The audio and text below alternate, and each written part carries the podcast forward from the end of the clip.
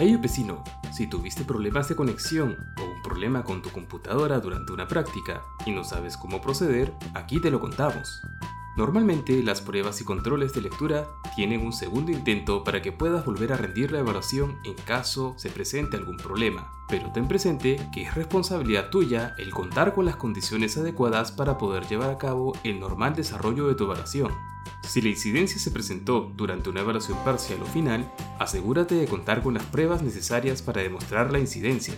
El reporte de corte de luz de la entidad que te brinde el suministro, con fecha y horas, te servirá para este fin.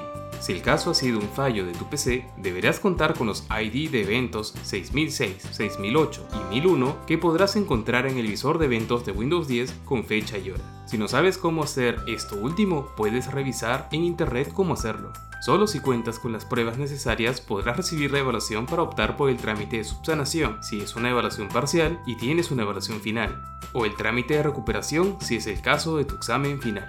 Caso contrario, la nota que obtendrás es la correspondiente a las preguntas correctas respondidas hasta el momento del corte. Te dejamos en nuestro canal un enlace al calendario académico, al portal de tutoriales oficial de la UPC, al portal de los precios administrativos y a los reglamentos de la universidad para que puedas revisarlos. Recuerda, un upecino informado es un upecino bien encaminado. Síguenos para más temas de interés.